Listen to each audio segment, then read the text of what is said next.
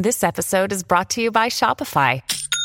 Forget the frustration of picking commerce platforms when you switch your business to Shopify, the global commerce platform that supercharges your selling wherever you sell. With Shopify, you'll harness the same intuitive features, trusted apps, and powerful analytics used by the world's leading brands. Sign up today for your $1 per month trial period at shopify.com slash tech, all lowercase. That's shopify.com slash tech.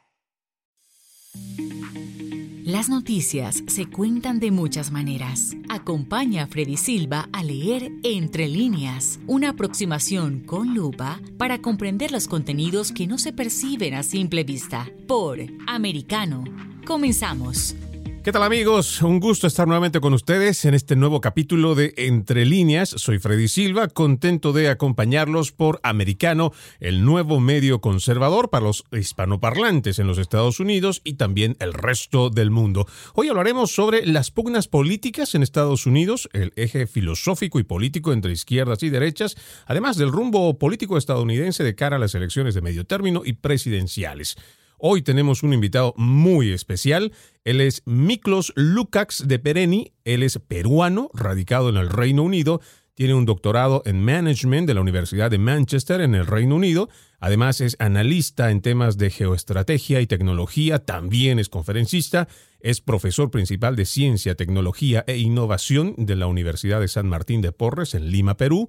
Es un lujo realmente tenerte con nosotros. Bienvenido a Entre Líneas, Miklos. Hola, Freddy. Gracias por la invitación. Un placer estar contigo y con la gente que te escucha. Bueno, vamos a ir hablando sobre esto que planteábamos en cuanto a lo que son las pugnas políticas que se están viviendo aquí en los Estados Unidos y, por supuesto, repercuten en el resto del mundo por muchas decisiones, eh, hablando de geopolítica. Pero eh, antes de entrar de lleno, Miklos, te pido, por favor, eh, hagamos un breve resumen, como el que generalmente lo has hecho en muchas de tus presentaciones, en cuanto a lo que es este eje político entre izquierdas y derechas, porque estoy seguro más de uno aquí en nuestro país y el resto del continente parece no tener muy claro sobre esas bases filosóficas y bien muchos podrían decir que son de izquierda, pero en realidad sus valores y pensamiento filosófico podrían estar del otro lado. Bueno, vamos a hablar así en términos generales introductorios. Tú puedes plantear un eje de izquierda a derecha, partiendo con la izquierda, donde se resaltan ciertos valores en la izquierda. Se resalta el Estado o la participación del Estado, se resaltan valores como la justicia y la igualdad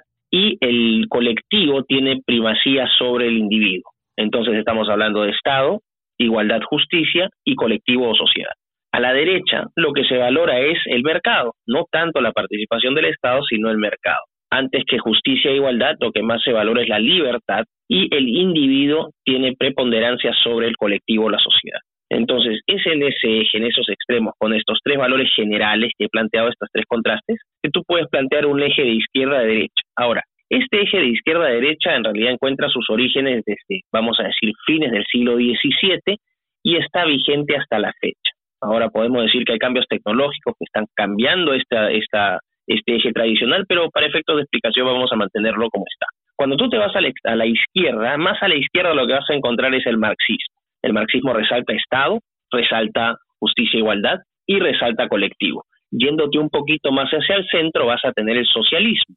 El socialismo que viene a ser un Estado intermedio, un Estado previo a lo que vendría a ser el, el marxismo. Y el socialismo es menos eh, izquierdista que el marxismo en la medida en que puede convivir con algunas políticas de centro centro derecha al centro vas a encontrar, bueno, obviamente el centro vas a irte más hacia la derecha y vas a encontrar el liberalismo. Este liberalismo eh, que resalta, como te dije, la primacía del, resalta el mercado, resalta el individuo, resalta el, elemento de libertad y más a la derecha aún vas a encontrar al libertarismo. Y el libertarismo es más, eh, más derechista que el liberalismo, en la medida en que el libertarismo lo que plantea es la primacía del individuo y bajo este individuo que tiene esta primacía se establecen todos los valores y derechos de este individuo. Ahora, esto puede sonar un poco contraintuitivo para la, para la gente que vive en los Estados Unidos porque me van a decir, pero los liberales en los Estados Unidos son de centro izquierda y los eh, conservadores vendrían a ser de derecha. El eje que yo he planteado es el eje que predomina en Hispanoamérica. Y al ser tu programa un programa para gente, la corriente o vamos a decir la población conservadora latina en los Estados Unidos, este eje puede hacer sentido para lo que es nuestra región. En Estados Unidos y en Europa hay una variación. El liberal no es de derecha como lo planteé en el primer eje. Esta categoría que he planteado, este eje, es útil para Hispanoamérica, pero nuevamente en Estados Unidos y en Europa este eje varía. ¿Por qué? Porque vamos a decir, mantienes en la izquierda al marxismo, mantienes a la izquierda al socialismo, pero el liberalismo que yo había planteado la centro derecha o derecha pasa a ser de centro-centro-izquierda en los Estados Unidos. ¿Por qué? Porque el liberalismo en los Estados Unidos tiene un afán o tiene una vocación más colectivista, más socialista.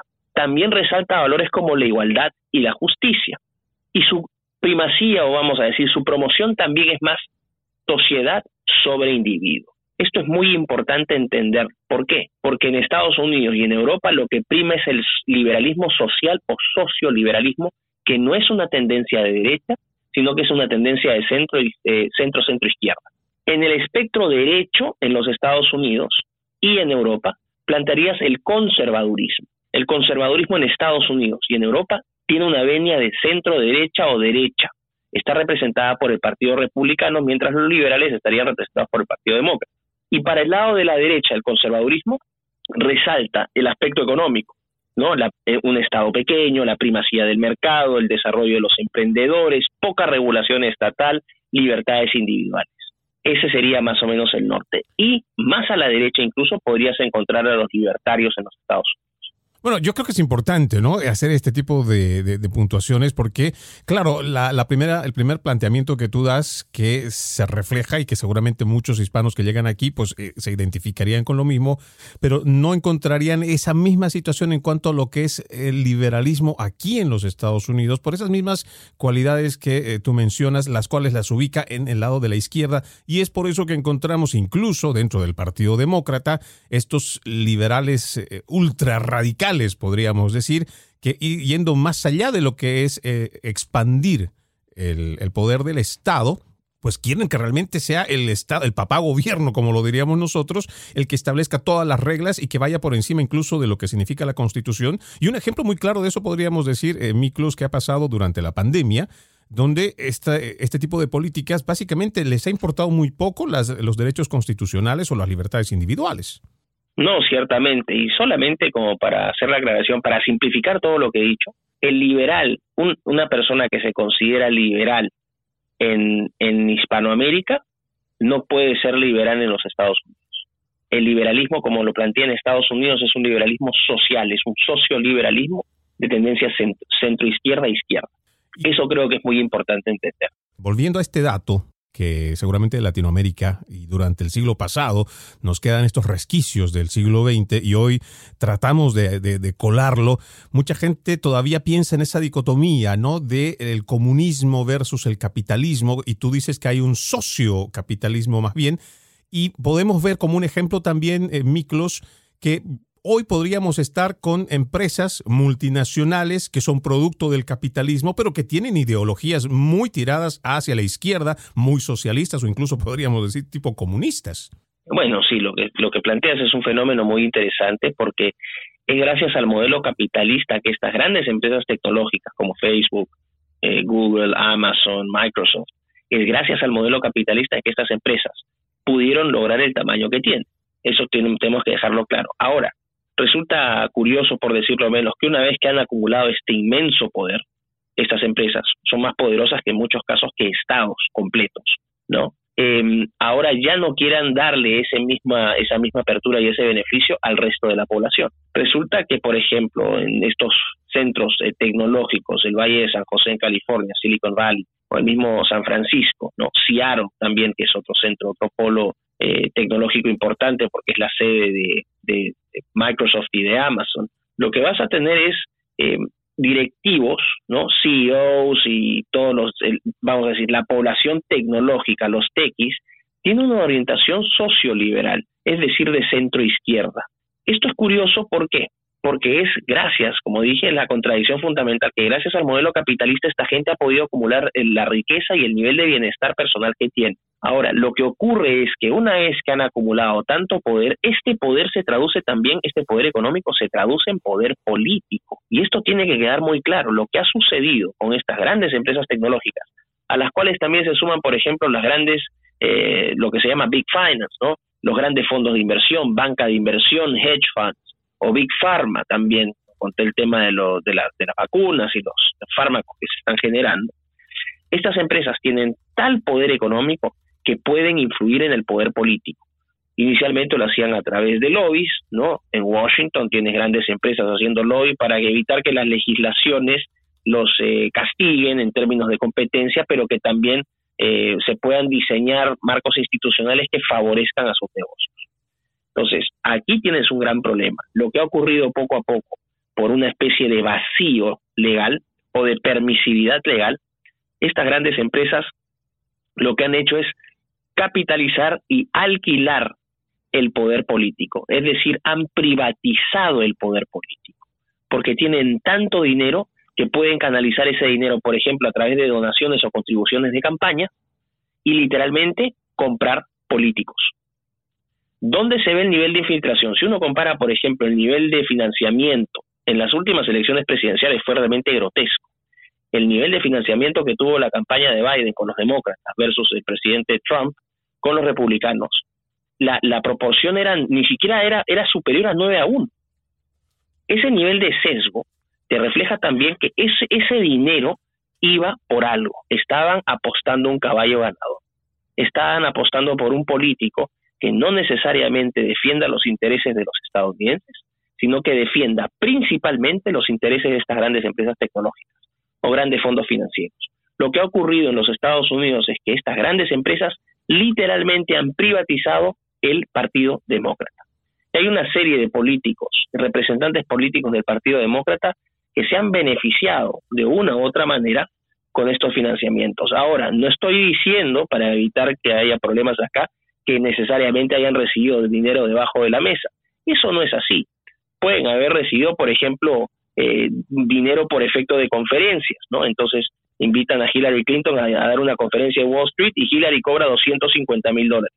O sea, técnicamente eso no es corrupción, legalmente no es corrupción, pero hay una profunda corrupción moral. Es una forma de generar ingresos de manera descomunal por la especie de una especie de, vuelta de favores. Lo mismo ocurrió con Obama. Vean el patrimonio que tiene Nancy Pelosi, vean el patrimonio de Barack Obama, vean el patrimonio de los Clinton. Bueno, eso ha salido de alguna parte. Siendo presidente de los Estados Unidos, tú no acumulas, ni siquiera siendo presidente de los Estados Unidos acumulas ese nivel de riqueza. Claro, y un, un trabajador normal no va a aspirar a semejantes millones o para estar comprándose casas que pasan fácilmente por los 20 millones ¿no? de dólares. lo importante aquí, Freddy, es que la corrupción tiene diferentes rostros. Hay una corrupción que es legalizada, o sea, no es ilegal lo que se hace, pero es una profunda corrupción moral, porque tú compras políticos y les puedes dar una serie de incentivos. Puedes darles, por ejemplo, financiamiento para sus campañas, puedes contratarlos para estas charlas o conferencias que son una especie de son solamente un pretexto para canalizar fondos. Puedes invitarlos a medios de prensa, darles cobertura mediática, puedes darles fellowship para que vayan a universidades y si fueron unos mediocres en su juventud, no importa pueden entrar a, Harvard ¿no? y hacer un fellowship como becarios de alguno de estos grandes filántropos. Puedes este, tener participación o ser invitado a grandes reuniones o cócteles o mítines donde se reúnen todos estos poderosos para que te saques fotos literalmente con estas figuras y después las puedas poner en tu social media y esto te genere mayor visibilidad y también puedas ir facturando, por ejemplo, a través de social media. O sea, la gente tiene que entender que no necesariamente estamos hablando de que se pasa dinero debajo de la mesa.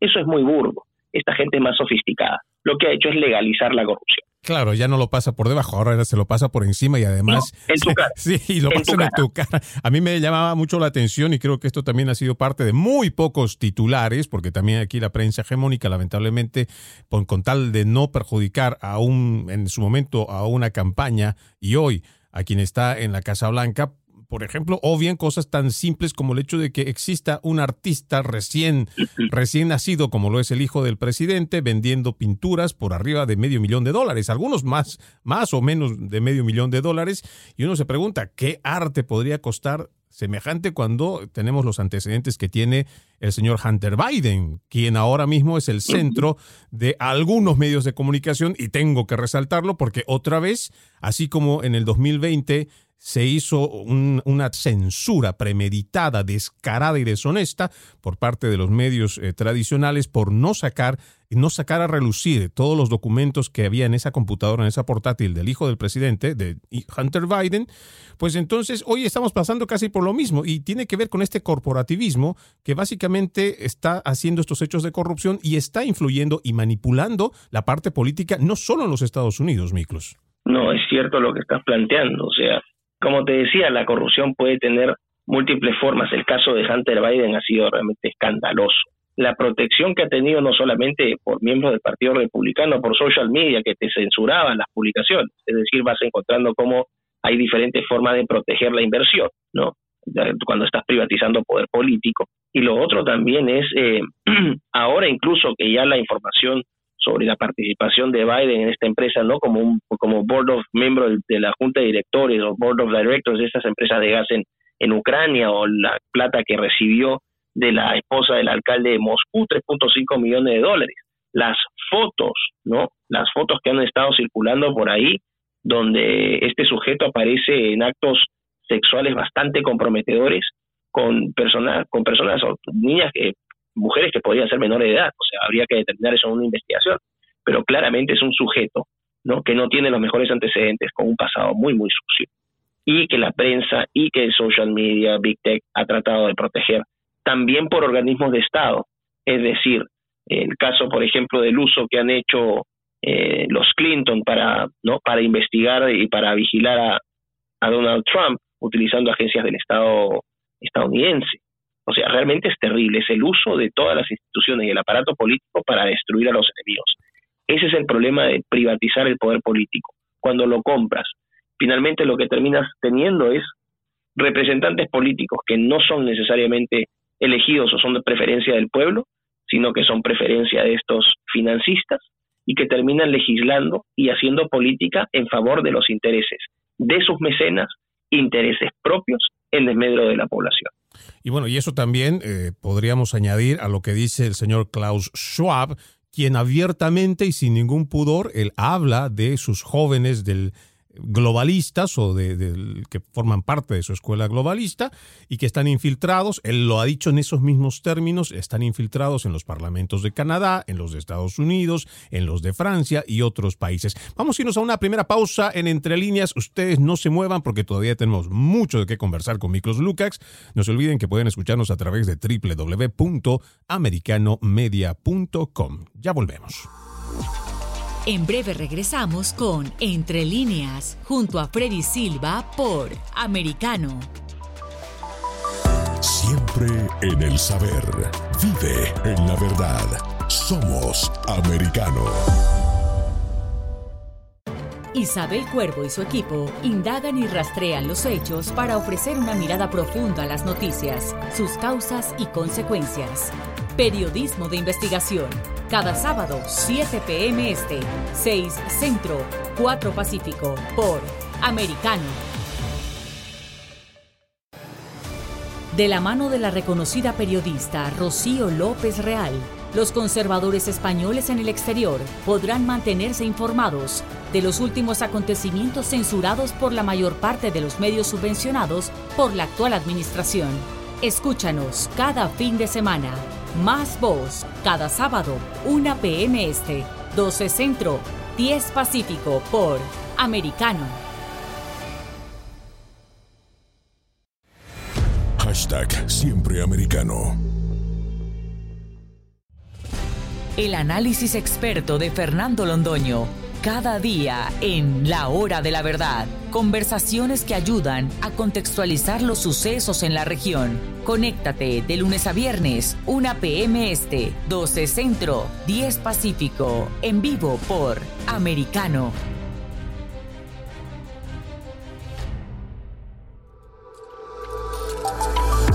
Vive en la verdad. Somos Americano. TikTok está disponible para ti cuando quieras. Accede a toda nuestra programación a través de nuestra aplicación móvil americano. Descárgala desde Apple Store o Google Play y mantente informado con nosotros.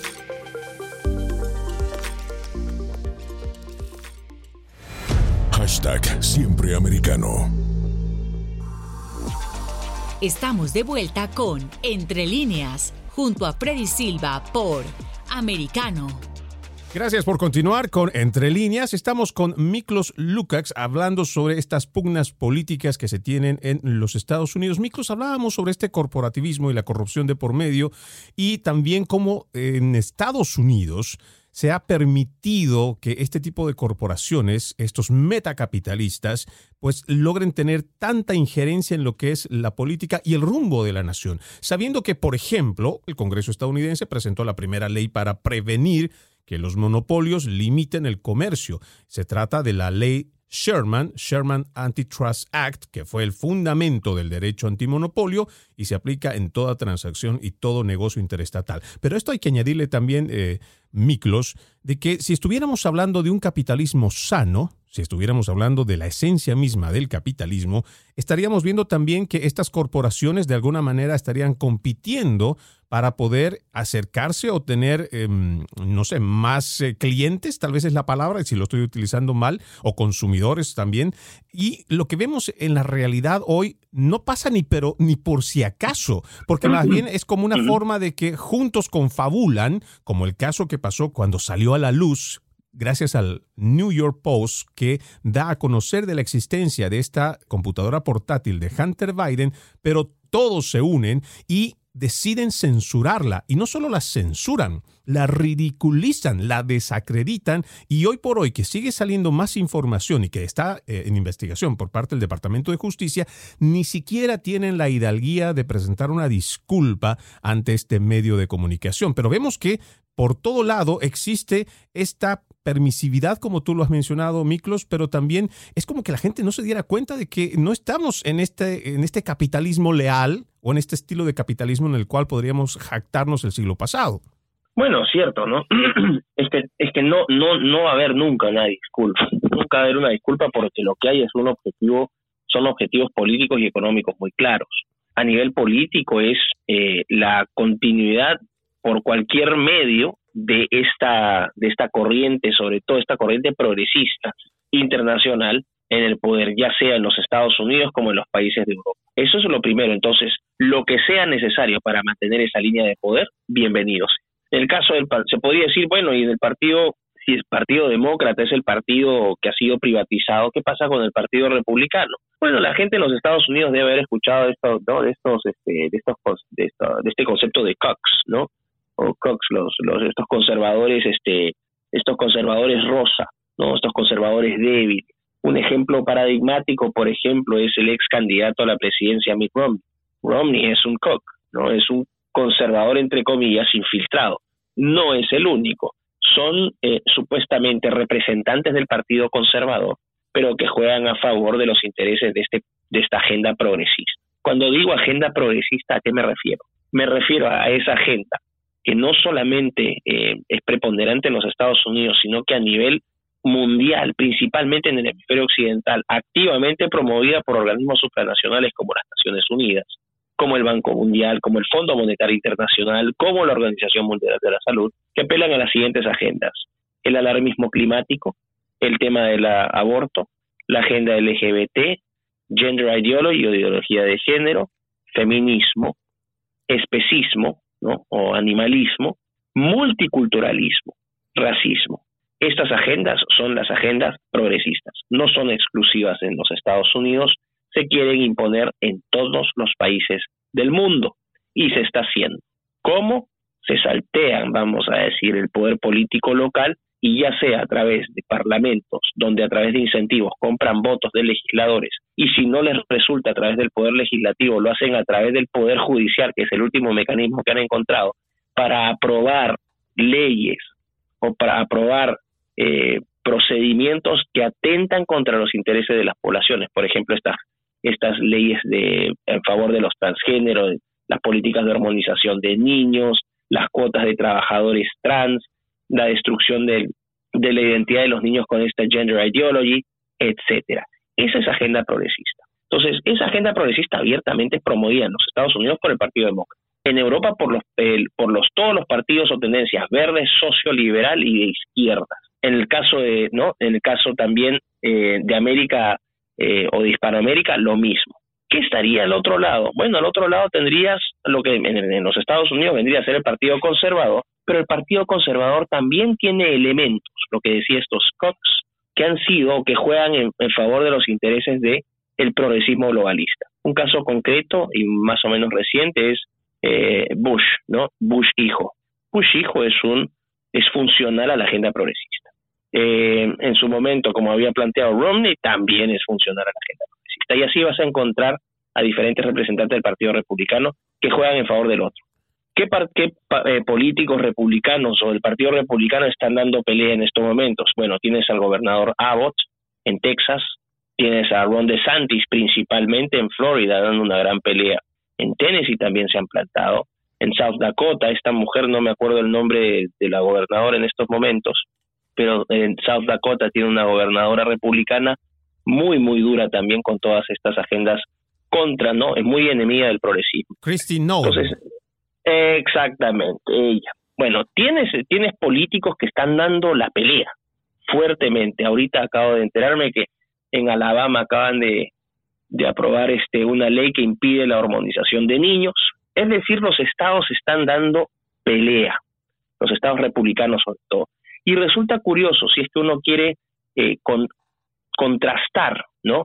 Lo que te dice la prensa rentada, porque la prensa es otra, otro brazo, otra pata de la mesa de la agenda progresista internacional, es que vean, por ejemplo, los procesos demográficos, los procesos migratorios dentro de los Estados Unidos. Gente que se ha movido en masa de estados demócratas a estados republicanos. Que vean la cantidad de migrantes, por ejemplo, que han pasado de California a Florida o de California a Texas o de California a Tennessee o incluso desde Nueva York a estos estados. El flujo de paso, ¿no? De estados demócratas a estados republicanos, precisamente por eso, porque quieren escapar de estas políticas que se visten, que se, se disfrazan de arcoíris, pero que terminan siendo muy nocivas para la, para, para la población y la gente lo percibe porque ve cómo sus ingresos cada vez cuestan menos, cada vez más impuestos, eh, todas estas políticas sociales disolventes, esta destrucción de la niñez a través de estas políticas eh, educativas que no son educativas, son de adoctrinamiento y que usan los aparatos eh, de educación públicos y también privados para difundir todo este veneno del género, no, de la ideología trans, que genera un enorme Sí, aquí tenemos, por ejemplo, eh, la compañía Disney, aquí en el día de ayer eh, en California ya se están planteando los padres de familia, porque también están viendo cómo el adoctrinamiento va entrando a través de las series, de los cómics y todo lo que van preparando. Y es algo que, como tú lo mencionas, eh, Miklos, afortunadamente hay padres que están despertando y están dando la pelea. Debo irme a un segundo bloque comercial. Miklos, no te muevas, vamos a continuar hablando sobre esto porque también quiero ahondar en un fenómeno que me parece importante detallarlo, como es el fenómeno del expresidente Donald Trump. Ya volvemos. En breve regresamos con Entre líneas, junto a Freddy Silva por Americano. Vive en la verdad. Somos Americano. Cada día, Ana Patricia Candiani pregunta, ¿usted qué cree? El programa en el que se consulta acerca de la realidad que vivimos, de lunes a viernes, 11 pm este, 10 centro 8 Pacífico por Americano. Hashtag Somos Americano. Los avances científicos y tecnológicos relevantes, Internet, redes sociales y el mundo de los videojuegos en Tech Talk con Pablo Quiroga. Conéctate de lunes a viernes, 2 p.m. Este, 1 Centro, 11 Pacífico, en vivo por Americano.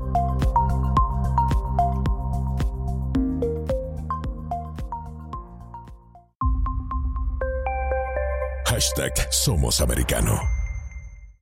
Noticias e información del acontecer de nuestra región con sabor caribeño. Acompaña a Diulca Pérez e infórmate de lunes a viernes en vivo 9 a.m. Este, 8 Centro, 6 Pacífico por Americano.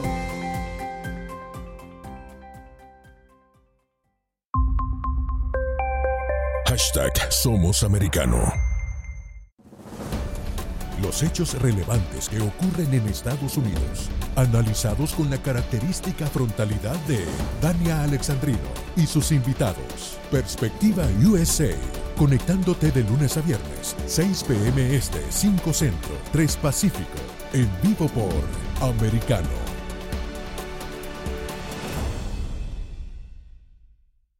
Siempre en la verdad. Somos americano. Estamos de vuelta con Entre líneas, junto a Freddy Silva por Americano. Continuamos con más de Entre líneas. Seguimos hablando sobre estas pugnas políticas en Estados Unidos, cómo afecta no solo a los intereses de los Estados Unidos, sino al resto del mundo. Y mm, Miklos, antes de irnos decíamos que el fenómeno de Donald Trump, algunos lo podrían o lo han calificado desde el ala más liberal como un accidente en la política de los Estados Unidos. Pero yo percibo de que eso no es tanto como un accidente, sino más bien una consecuencia. ¿Cómo es que tú lo ves o cómo es que tú interpretas la llegada eh, desde el momento de las primarias?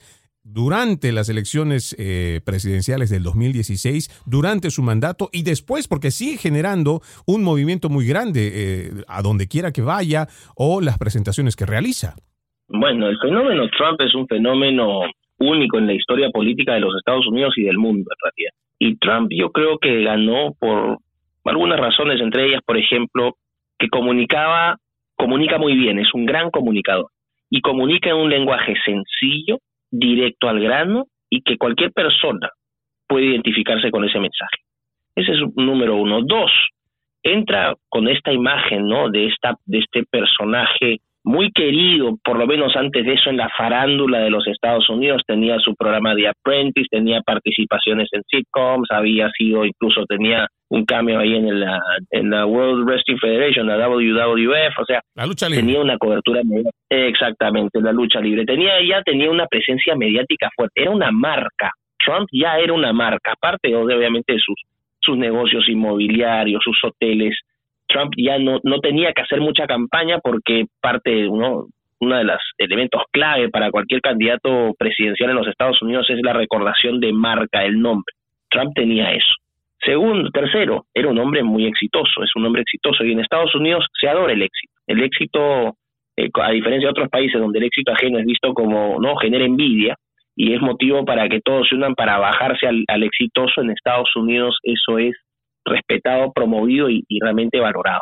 Entonces tenías estas, estas cosas. Y finalmente, un cuarto punto es que no venía del establishment político, no tenía una, una carrera política y probablemente ya existía un enorme desencanto con el desempeño de los políticos, el caso de, de Obama, el caso de, ¿no? de Bush, el caso de previamente con Clinton, o sea, tenía, y él de hecho resalta esa cualidad en su, en su discurso. Yo no soy un político, yo, yo soy un hombre de negocios, yo vengo a ser, yo soy un ejecutor, yo no hablo. De hecho, recordamos los debates que tenía con Hillary Clinton, donde literalmente la aplastó en esos debates.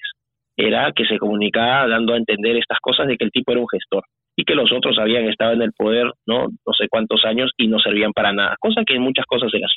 Y lo otro es que el mensaje que él eh, preparó era un mensaje que sintonizaba muy bien con la realidad de millones de estadounidenses afectados por eh, recesión, afectados por falta de empleo, afectados por políticas de género, afectados por un sistema, ¿no? Todo ese grupo de deplorables, como muy bien este y como tan despectivamente Hillary Clinton los llamó, estos deplorables que no vivían los eh, no los beneficios de este mundo rosa de los progresistas, donde ellos sí viven a cuerpo de rey.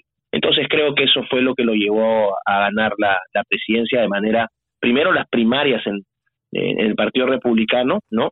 Donde, por ejemplo, viendo cómo manejaba el, debate, por ejemplo, con, con Jeb Bush, lo ridiculizó completamente. Cómo manejaba el debate con Marco Rubio, lo ridiculizó completamente. Y aún duro como Ted Cruz, porque Ted Cruz es un político con mucha experiencia, con una gran trayectoria en Texas. Y que todavía lo sigue También siendo. Lo pasó y todavía lo sigue siendo. Bueno, Rubio todavía sigue siendo senador. O sea, para tener ese, para llegar a ese nivel, ¿no? Para ser tan arrolladores que tenía, el, es un líder. Trump es un líder y lo que Estados Unidos necesitaba era un líder.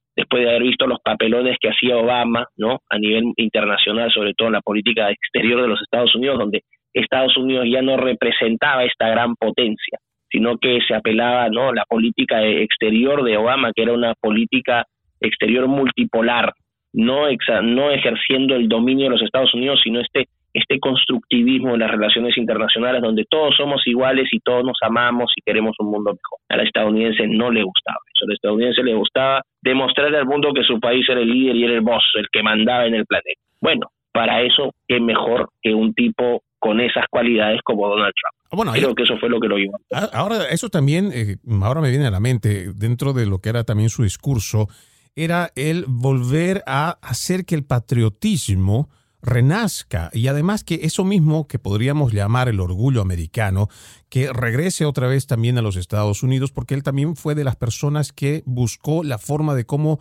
traer la industria, traer los empleos que a lo largo de las décadas, pues muchas políticas liberales digamos, ¿no? Beneficios comerciales y mejor lo mandamos a hacer en China porque nos cuesta más barato.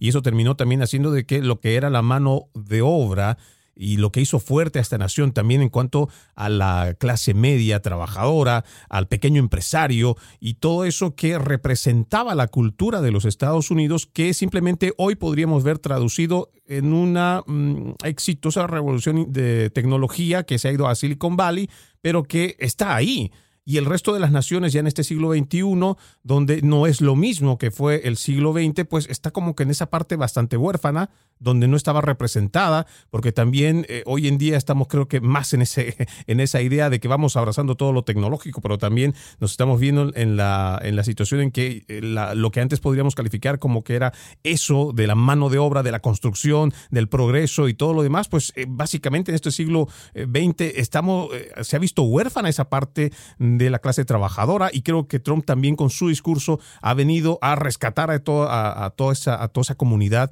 carente de ese líder que tú mencionas.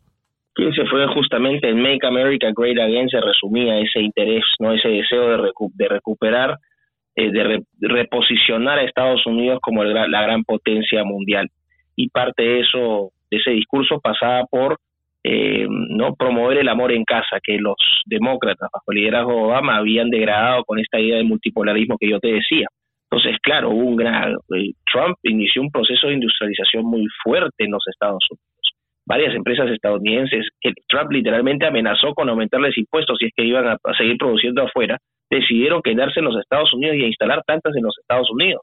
Detroit no tuvo un florecimiento breve, pero tuvo un florecimiento bajo el mandato de Trump, ¿no? Este, Cincinnati, ciudades grandes este, industriales que han tenido, que fueron golpeadas por las políticas progresistas. Y es ahí donde estaba la clase trabajadora. Entonces, eh, claro, eh, eh, creo que por eso se le extraña tanto a Trump, porque Trump partía con la idea de que la caridad empieza por casa. Y creo que eso es lo que está faltando ahora en los Estados Unidos, este enfoque progresista globalista, ¿no? Que lo que está haciendo es estandarizar naciones, disolver el concepto de Estado-nación, donde los, los países van perdiendo poco a poco su soberanía y van cediendo esta soberanía a organismos supranacionales que son dirigidos por gente que no ha sido elegida en urnas, que no ha sido elegida en un proceso democrático, sino que es elegida a dedo, o sea, políticos que no tienen representación ni legitimidad política. Y hacia eso apunta el globalismo, pero ¿qué? Que son serviles y que son funcionales a las grandes empresas tecnológicas, a las grandes empresas financieras, a las grandes empresas farmacéuticas, de construcción, de energía, de consumo masivo, etcétera. Eso es lo que eh, extraña el estadounidense actual. Ahora, no sé qué va a pasar en las elecciones del 2024, cómo va a ser la campaña, si es que Trump entra o no entra a, ¿no? la carrera de nuevo. Se asoma Ron DeSantis, creo que tiene también buenas posibilidades. Es decir, ahorita es muy, muy prematuro, ¿no? Pero sí se puede decir que hay un eh, la recordación de la marca Trump es muy fuerte y es muy querida. Y eso se refleja también en los últimos mitines, en las reuniones que él tiene en otros estados donde la gente eh, hace filas o espera durante la noche anterior y aún así los que no logran ingresar a los recintos esperan afuera porque eh, es un movimiento y en verdad es que es un movimiento el que ha logrado eh, hacer y todavía lo mantiene vivo con este tipo de presentaciones el expresidente. vamos a, quiero llevarte a leer, aquí leemos entre líneas, Miklos, esta parte, un fragmento fragmento del libro de César Vidal, Un Mundo que Cambia. En la página 81, él menciona algo que me parece muy revelador. Él dice, en noviembre del 2018 se publicó en los Estados Unidos el tercer informe anual de actitudes hacia el socialismo. Los datos que aparecían en el citado documento resultaban ciertamente llamativos de entrada, el informe concluía que la población de los Estados Unidos carece de una comprensión seria de lo que es el socialismo y el comunismo. Tres de cada cuatro norteamericanos no son capaces de señalar cuántas personas fueron asesinadas en dictaduras comunistas y a esto se añadía que el 52% de los millennials preferían vivir en una sociedad socialista. Un dato que para mí es muy eh, alarmante cuando pareciera que recién nos estuviéramos dando cuenta o pensáramos incluso que el socialismo o con esa cara de tipo comunismo estaría entrando en los Estados Unidos, cuando este es un trabajo que no han dejado de hacer los socialistas, comunistas, todos los de políticas de izquierdas décadas atrás. Sí, bueno, eh, lo que tienes es un foco, el principal foco de infiltración ideológica del, comunismo, del socialismo, ¿no? Expresado incluso en movimientos radicales como Black Lives, Black Lives Matter, ¿no? Estos movimientos radicales, estos grupos feministas radicales, es principalmente el foco de, las universidades. Es ahí donde se ha iniciado la penetración de estas ideas. No es un tema de ahora, es un tema que ya lleva décadas. Solamente para que se den una idea, en la década de los 60, en las grandes universidades de los Estados Unidos, en las Ivy Leagues, ¿no? Eh, aproximadamente el 30% de, la, de, la, de, de los faculty, de los profesores, 30% de los profesores se definían como conservadores. En los 60, ¿ok? Ahora, en los departamentos de historia, de filosofía, de geografía, ¿no? De todo lo que es ciencias políticas, eh, no más de 3 o 4% de los eh, académicos se definen o se reconocen conservadores. Y tanto en Estados Unidos como en el Reino Unido, entre 70 y 80% de los docentes se identifican con el liberalismo, se consideran liberales, es decir, este liberalismo que hablaba al inicio, de centro izquierda. Solamente en los departamentos de economía vas a encontrar una mayor cantidad de conservadores en las universidades, en las Ivy Leagues y en el resto de universidades de los Estados Unidos. ¿Qué significa?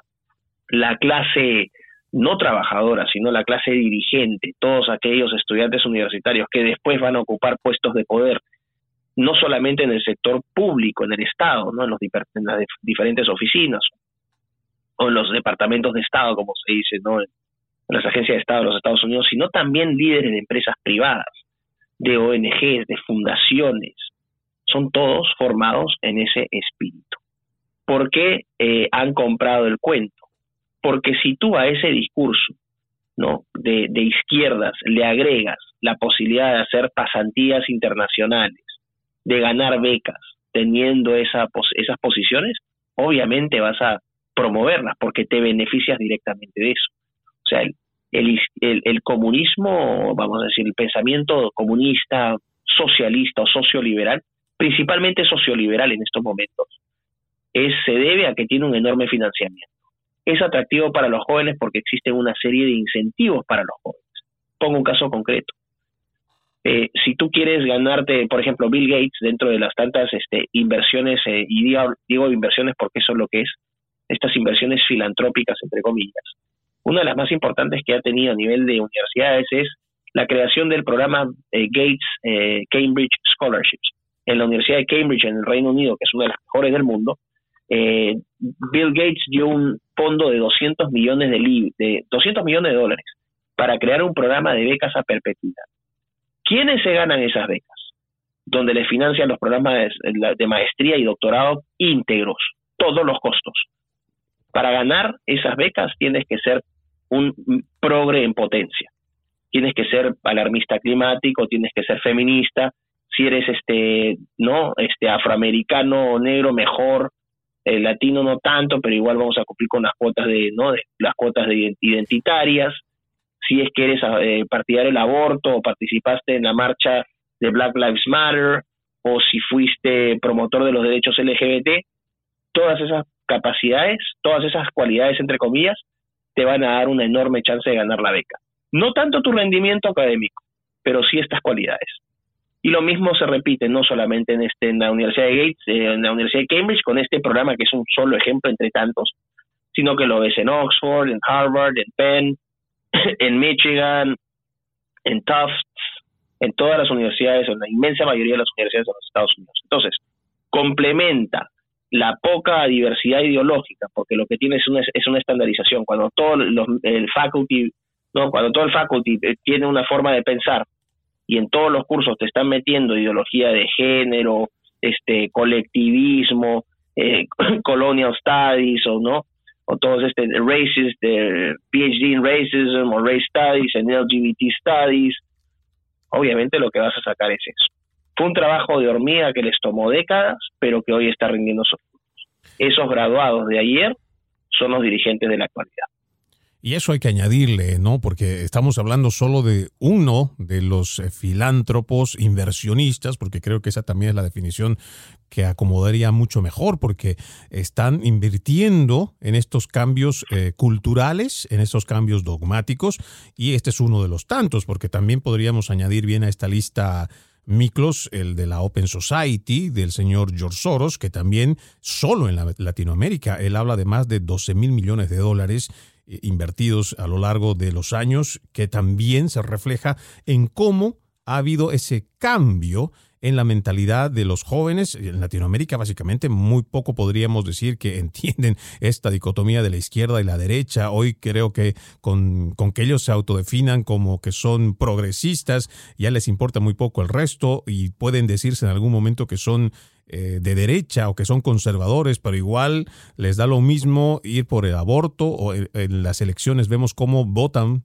por los abortistas eh, y son de los que ampliamente le, le, dan más y más poder al Estado, aunque después están eh, en las calles protestando porque les violan sus derechos, los, los hechos de corrupción. Es, es realmente importante la forma en cómo, o más que importante, o no preocupante, cómo estos filántropos han logrado entrar en la parte educativa, en la parte académica, y hoy estamos viendo esos resultados, como bien lo has dicho. Me voy a una última pausa. Amigos, ustedes no se muevan. Todavía tenemos un bloque más para seguir hablando con nuestro invitado, Miklos Lukács. Ya regresamos.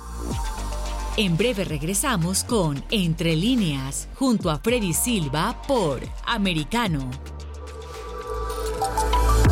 Vive en la verdad. Somos Americano. Iberoamérica hoy. Un análisis de los acontecimientos políticos y sociales y su impacto en nuestra región. Junto a Mario Pacheco y Eugenio de Medina. De lunes a viernes, 12 p.m. Este, 11 Centro, 9 Pacífico. En vivo por Americano.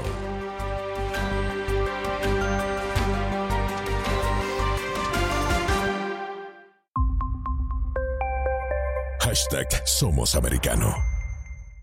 Freddy Silva te ayuda a entender las noticias más allá de lo que expresamente está escrito o dicho. Entre líneas, de lunes a viernes, 3 p.m. Este, 2 Centro, 12 Pacífico, en vivo por Americano.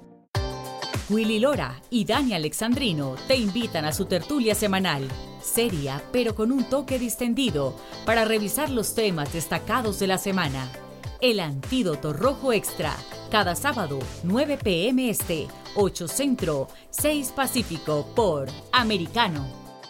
Un repaso por la historia, cultura y gastronomía que mantiene unida a Latinoamérica y España, junto a Antonio Moreno, cada sábado, conociendo nuestra América. 8 pm este, 7 Centro, 5 Pacífico por Americano. Hashtag Siempre Americano. El antídoto rojo extra está disponible para ti cuando quieras. Accede a toda nuestra programación a través de nuestra aplicación móvil americano. Descárgala desde Apple Store o Google Play y mantente informado con nosotros. Los hechos relevantes que ocurren en Estados Unidos, analizados con la característica frontalidad de Dania Alexandrino y sus invitados. Perspectiva USA conectándote de lunes a viernes, 6 p.m. Este, 5 Centro, 3 Pacífico, en vivo por Americano. Estamos de vuelta con Entre líneas, junto a Freddy Silva por Americano. Continuamos con más de Entre Líneas. Hoy tengo un invitado muy especial. Nos está acompañando Miklos Lukács de Pereni. Él está en el Reino Unido ahora mismo y estamos hablando sobre estas pugnas políticas, sobre el avance de este liberalismo, los progresistas y todo lo que estamos viviendo, no solo en los Estados Unidos, en el resto del continente y otras partes del mundo también. Eh, Miklos, mm, voy a leer entre líneas esto, un fragmento del libro de Agustín Laje este, esta última presentación que es la batalla cultural, reflexiones críticas para una nueva derecha. En su momento, eh, cuando lo entrevisté a Agustín, le hice esta misma, eh, le hice una pregunta con respecto a este mismo párrafo. Él dice en su libro, creo que una nueva derecha podría conformarse en la articulación de libertarios, no progresistas, conservadores, no inmovilistas, patriotas, no estatistas y tradicionalistas no integristas. En ese momento yo se lo decía, seamos un poco utópicos, como en un momento también podríamos decir, Miklos, volvamos un poco progres, idealistas. ¿Esto es posible de esta forma, Miklos? ¿Es posible llegar a, esto? ¿Tú crees que podríamos eh, articular esta defensa, porque realmente la batalla cultural que se está viviendo en los Estados Unidos, estos cambios, estos paradigmas, son muy eh, abruptos y estamos viendo por eso también la reacción tanto de los padres y, de muchos jóvenes que están dando esta batalla cultural. Bueno, el enfoque de Agustín es un enfoque desde la ciencia política y desde la filosofía política. El, me parece una, un diagnóstico acertado. El problema radica en que para mí es cómo es ¿Qué articula todas estas corrientes? ¿Cómo podríamos articular a todas estas corrientes que Agustín correctamente plantea en su, en su diagnóstico, ¿no? De lo que qué sería necesario esta unión entre libertarios, conservadores, patriotas, liberales, etc. Y aquí entramos a, una, a, temas que no necesariamente son políticos, sino que ya tienen eh, características más antropológicas. Creo que el, la goma, que no, el pegamento que uniría todo, que podría unir a todas estas corrientes políticas, nos la puede dar la antropología y la religión.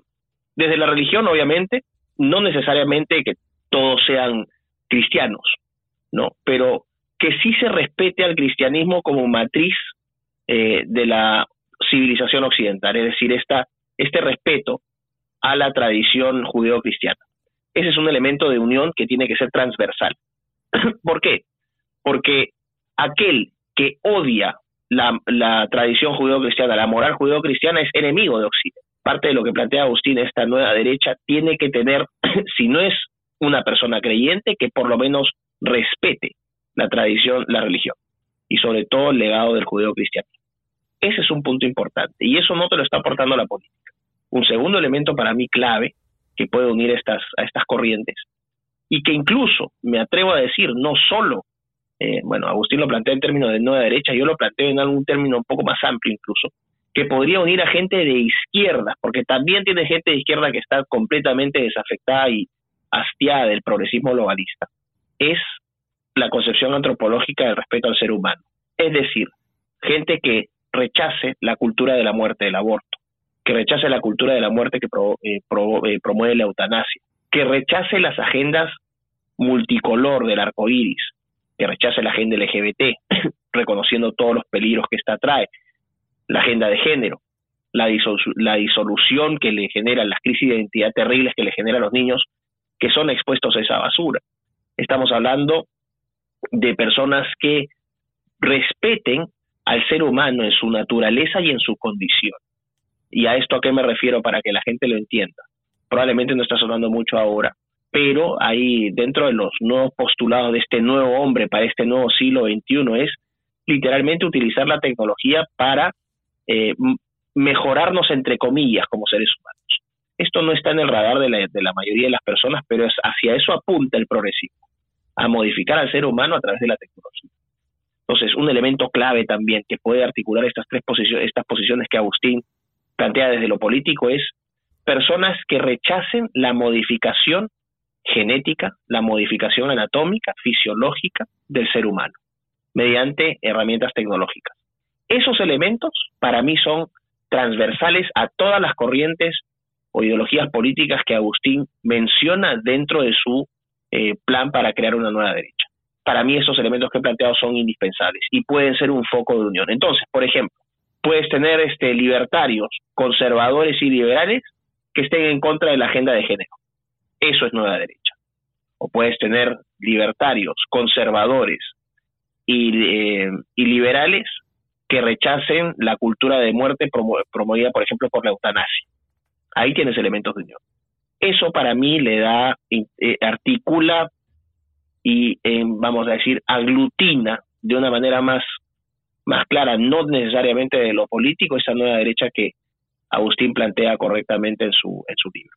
Bueno, qué importante, ¿no? Esta, esta propuesta, Miklos, y verlo también desde ese punto de vista donde así como en este momento hay un progresismo muy unido y que no tiene el más mínimo, la más mínima vergüenza, porque eso es lo que hemos visto, ellos se identifican eh, como progresistas, como izquierdistas. Antes podríamos decir en el siglo pasado que tal vez hablar de, de que tienes una afinidad con el socialismo, una afinidad con el comunismo, pues no era, no era bien visto. Hoy ya eso no importa, al contrario, hemos visto cómo eh, los que se definen como eh, personas conservadoras, hoy ya ni siquiera lo quieren decir.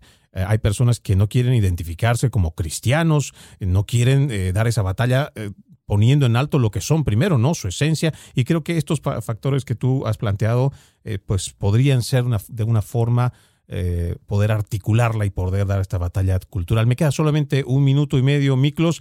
Quisiera darte eh, primero las gracias. Entiendo que estás trabajando en un libro, en qué consiste y además cuéntanos eh, dónde te podemos encontrar porque hay mucha gente que seguramente va a querer ver tus presentaciones. Bueno, Freddy, muchísimas gracias. En primer lugar, en mis redes sociales, a través de Miklos Lukács, que es bastante difícil de... no, no se escribe como, se, como suena, es M-I-K-L-O-S, Miklos es mi nombre, y Lukács, L-U-K-A-C-S es mi apellido. Para la gente que no me conozca, principalmente en mi canal de YouTube me pueden encontrar. Y con respecto al libro, sí, es un libro que vengo trabajando de 2016, en realidad, que me ha tomado mucho tiempo eh, escribir porque se están produciendo cambios tecnológicos constantes y eso puede modificar los argumentos que estoy planteando, pero ya eh, en septiembre de este año voy a lanzar el libro en México, ya está confirmado a fines de septiembre, y de ahí para el resto de América. Y es lo que plantea Agustín, que es la batalla cultural, y yo complemento ese primer piso que plantea Agustín con un segundo piso que es el propósito antropológico, ¿no? Cómo la tecnología y la ciencia están siendo utilizadas o instrumentalizadas para modificar al ser humano. Entonces, eh, la batalla es cultural, pero el propósito es antropológico. Y yo doy ese segundo piso. Bueno, además eh, yo públicamente quiero invitarte para una próxima, para unas próximas eh, entrevistas, Miklos, porque entiendo que además eres un experto en transhumanismo, en esto de la cuarta revolución industrial, que seguramente es de mucho interés para los oyentes, no solo en los Estados Unidos, el resto del mundo. Muchísimas gracias nuevamente por habernos acompañado en Entre Líneas eh, Miklos. Pues por supuesto, hasta una próxima oportunidad. Muchas gracias, Fred, y un saludo para toda la gente que nos ha escuchado. De esta forma nosotros vamos eh, concluyendo con este capítulo de Entre líneas. Soy Freddy Silva. A continuación los dejamos con la política. Entre líneas, un programa en el que leemos un poco más de lo que está expresamente escrito o dicho. Conéctate con nosotros de lunes a viernes, 3 p.m. Este, 2 Centro, 12 Pacífico, en vivo por Americano Siempre en el saber. Vive en la verdad. Somos americano. Isabel Cuervo y su equipo indagan y rastrean los hechos para ofrecer una mirada profunda a las noticias, sus causas y consecuencias. Periodismo de investigación. Cada sábado, 7 p.m. Este, 6 Centro, 4 Pacífico, por Americano.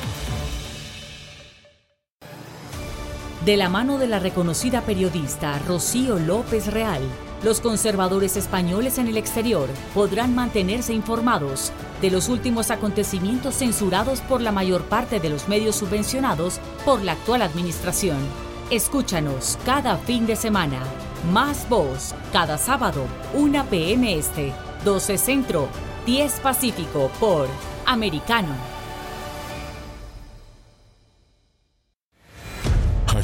Siempre americano.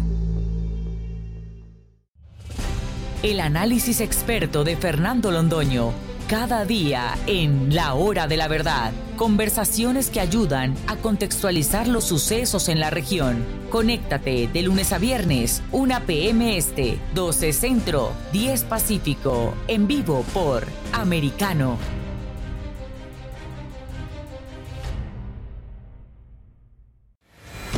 Hashtag Siempre Americano. Iberoamérica Hoy está disponible para ti cuando quieras. Accede a toda nuestra programación a través de nuestra aplicación móvil americano. Descárgala desde Apple Store o Google Play y mantente informado con nosotros.